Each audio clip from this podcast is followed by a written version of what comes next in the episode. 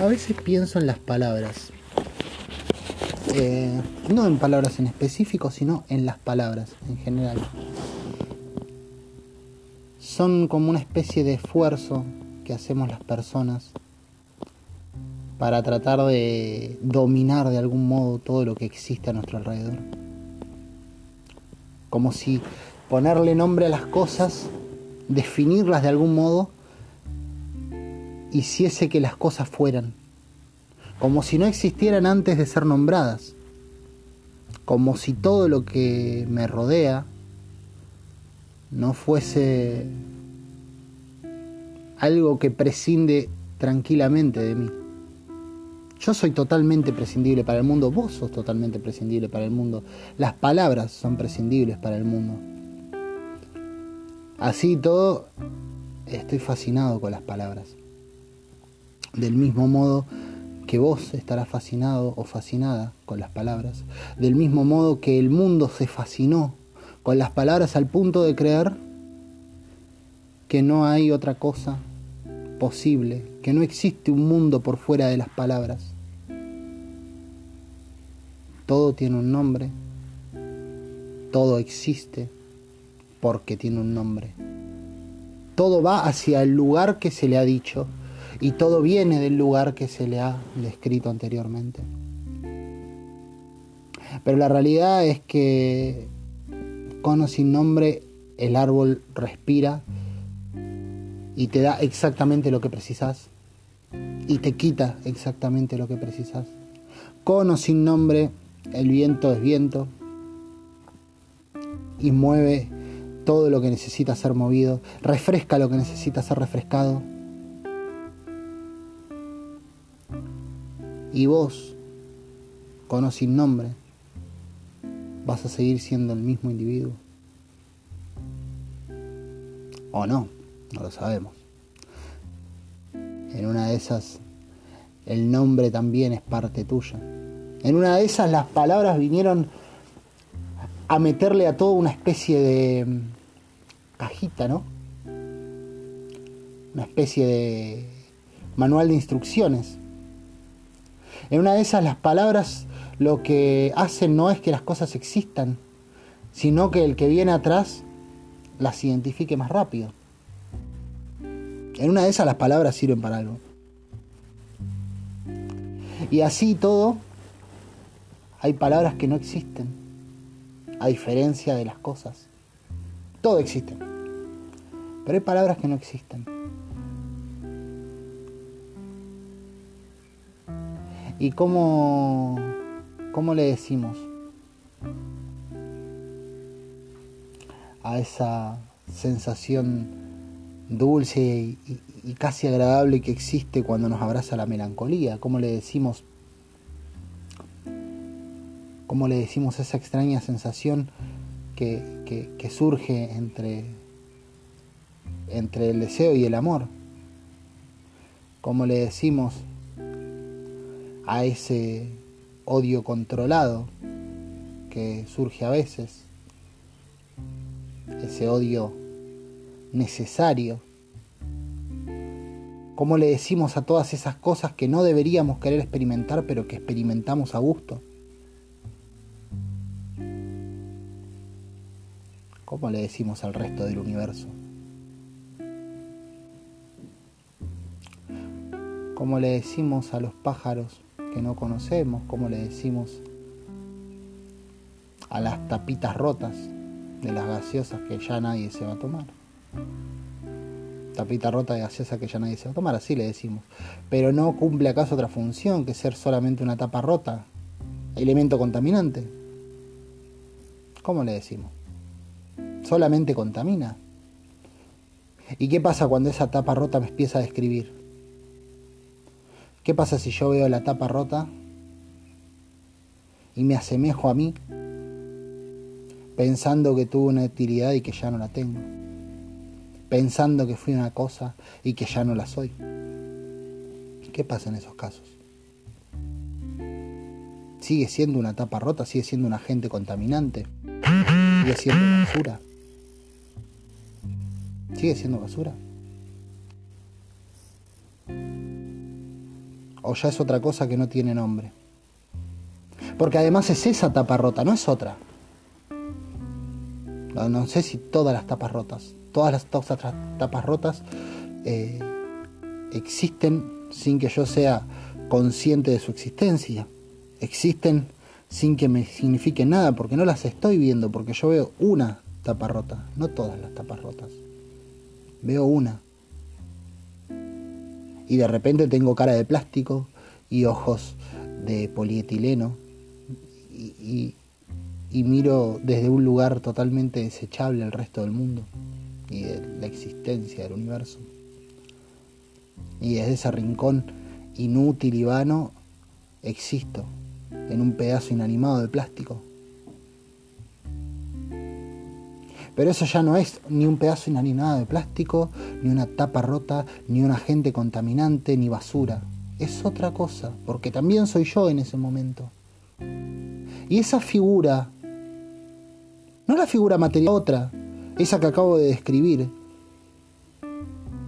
esa tapa Eduardo, esa tapa humana, ¿cómo se llama? ¿Tiene nombre eso? Capaz que lo tiene y no lo conozco. Capaz que en la vida se le ocurrió a nadie ponerle nombre a semejante pelotudez. Capaz que no es una pelotudez y estamos todos ocupados en cosas mucho más fútiles. En una de esas, las cosas existen y punto. Y no importa para nada si le ponemos nombre o no le ponemos nombre. En una de esas cada palabra existe solamente para que tengamos la sensación de desahogo cuando nos desborda todo lo que no podemos interpretar, porque realmente no podemos interpretarnos. Ni podemos interpretar lo que nos rodea, ni podemos interpretar el mundo. No interpretamos nada. Es mirar y sentir a través de lo que miramos y escuchar y sentir a través de lo que escuchamos y olfatear y sentir a través del olfato y del gusto y del tacto. Pero en ningún momento estamos interpretando nada.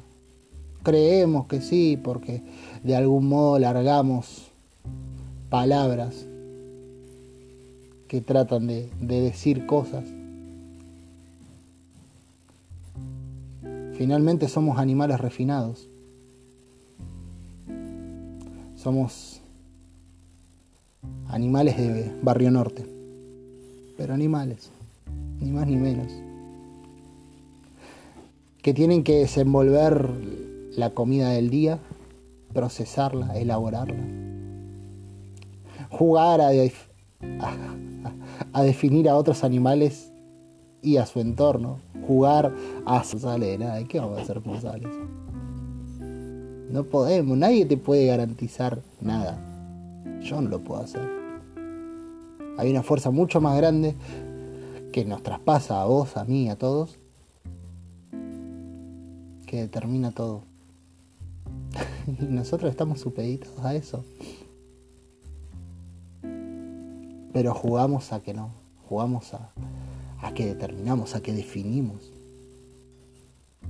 Y definimos por palabras, palabras que no significa nada. La palabra significa lo que quiera significar en la otra persona. Es imposible que yo sepa si lo que te estoy diciendo realmente lo estás escuchando. No se puede saber. Y la palabra es como una especie de carretera llena de baches, con muchas bifurcaciones. Y esa carretera la, la arrancamos mirando, pero la, atravesamos a ciegas. A mitad de camino cerramos los ojos. Y esas son las palabras que disparamos, pero que se fueron en alguna bifurcación y no sabemos cuál. Son una ruleta que puede caer en cualquier lugar y nosotros jugamos y juzgamos y soñamos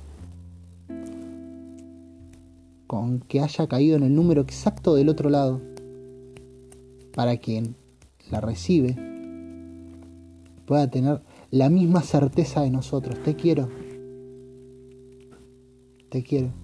Espero que haya caído en el 11. Porque te quiero.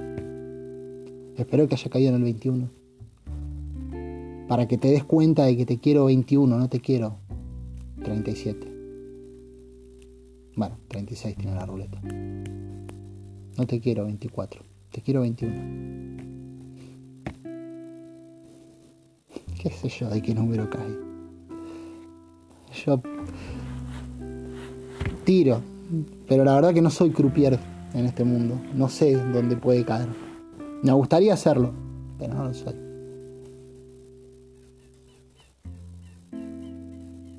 Y no hay palabra que pueda explicar eso.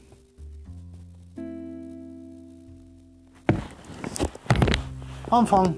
Bueno, ese fue una especie de ensayo y tengo un día medio... ¿Cómo decirlo? Eh, triste. Sí, sí, es una especie de tristeza. Es de esas tristezas que te agarran a veces. Yo, yo, yo soy una persona en general. Tiene que ser grande, ¿no? Para. Para que tenga que decirlo. No, no suelo decir que estoy triste, nunca lo digo. De hecho, mucha gente cree que nunca lo estoy porque nunca lo digo. Porque lo, esquivo, no sé, hay algo ahí dando vueltas, no lo sé. Pero tengo una tristeza que me acompaña desde que me desperté, dándome cuenta que, que estaba despierto y que antes había estado durmiendo. Desde ese momento, el momento que me di cuenta que estaba durmiendo y que ahora estaba despierto, y que el mundo era como ahora y no como antes, desde ahí que estoy como con una tristeza sorda, honda, que no termino de explicar. Y por eso se me había ocurrido hacer esta especie de poema de imitación. ¿No? Prender y empezar a hablar de lo que me pasa como si fuera un poema que estuviera leyendo. Una pavada que hago para entretenerme un poco. Pero también como para darle forma a, algo que no termino de saber qué es. A veces, viste, hace falta darle forma a las cosas. Aunque no. Aunque no sepas bien, viste, para, para dónde. ¿Cuál es la forma que debe tener? Yo creo que la forma es más importante. La palabra te ayuda a darle la forma, pero eh, no una definición, sino forma. Creo que la forma es superior a la definición. La definición es, bueno, como trataba de explicar en el, pro, pseudo poema de imitación, eh, la, la, la, definición es un intento de, de hacer existir algo que ya existía. La forma es transformarlo. Y no lo transformás para. Bueno, sí, a veces sí, lo transformás para vos. Lo transformás para, para que exista para vos. Pero lo transformás para. Para que. para que sea otra cosa. Lo transformás porque no lo entendés. Pero lo entendés solamente si tiene forma, no si tiene definición. Si tiene forma.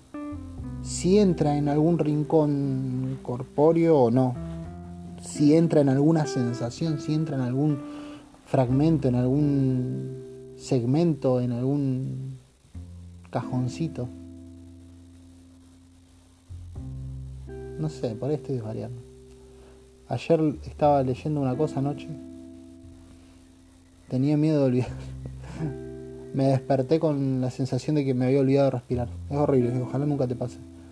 Eh, se ve que estaba exhalando cuando me desperté y tenía la sensación de que me de, que, me iba a olvidar de respirar si me dormía. Entonces me traté de quedar despierto y no sabía de qué y me puse a leer.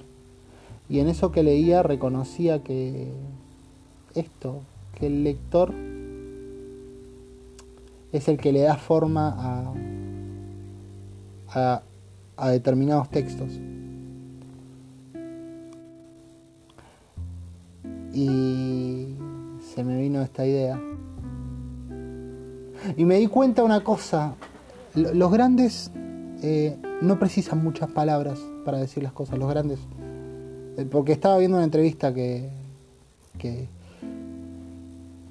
que le hacían a un sujeto y, se nota que era muy inteligente, o por lo menos me dio esa sensación, no sé, tenía lo que yo considero inteligencia. Y me di cuenta que contestaba con menos, con menos palabras que, que su entrevistador, o su entrevistadora. Y claro, no necesitaba tantas palabras, porque se daba cuenta, me parece, que era imposible definir todo para, para el otro. Que era cuestión de... O sea, que, que, lo máximo que podía hacer era expresar lo que uno expresa cuando dice, ah, qué lindo día. No podés definírselo al otro, sencillamente lo dijiste porque lo querías decir. Y el otro capaz que lo interprete y le sirva, o no. Pero eso ya existe, ya está. O sea, no podés darle más que esa forma. Y bueno. De eso se trataba esta, este juego de recién. Un beso.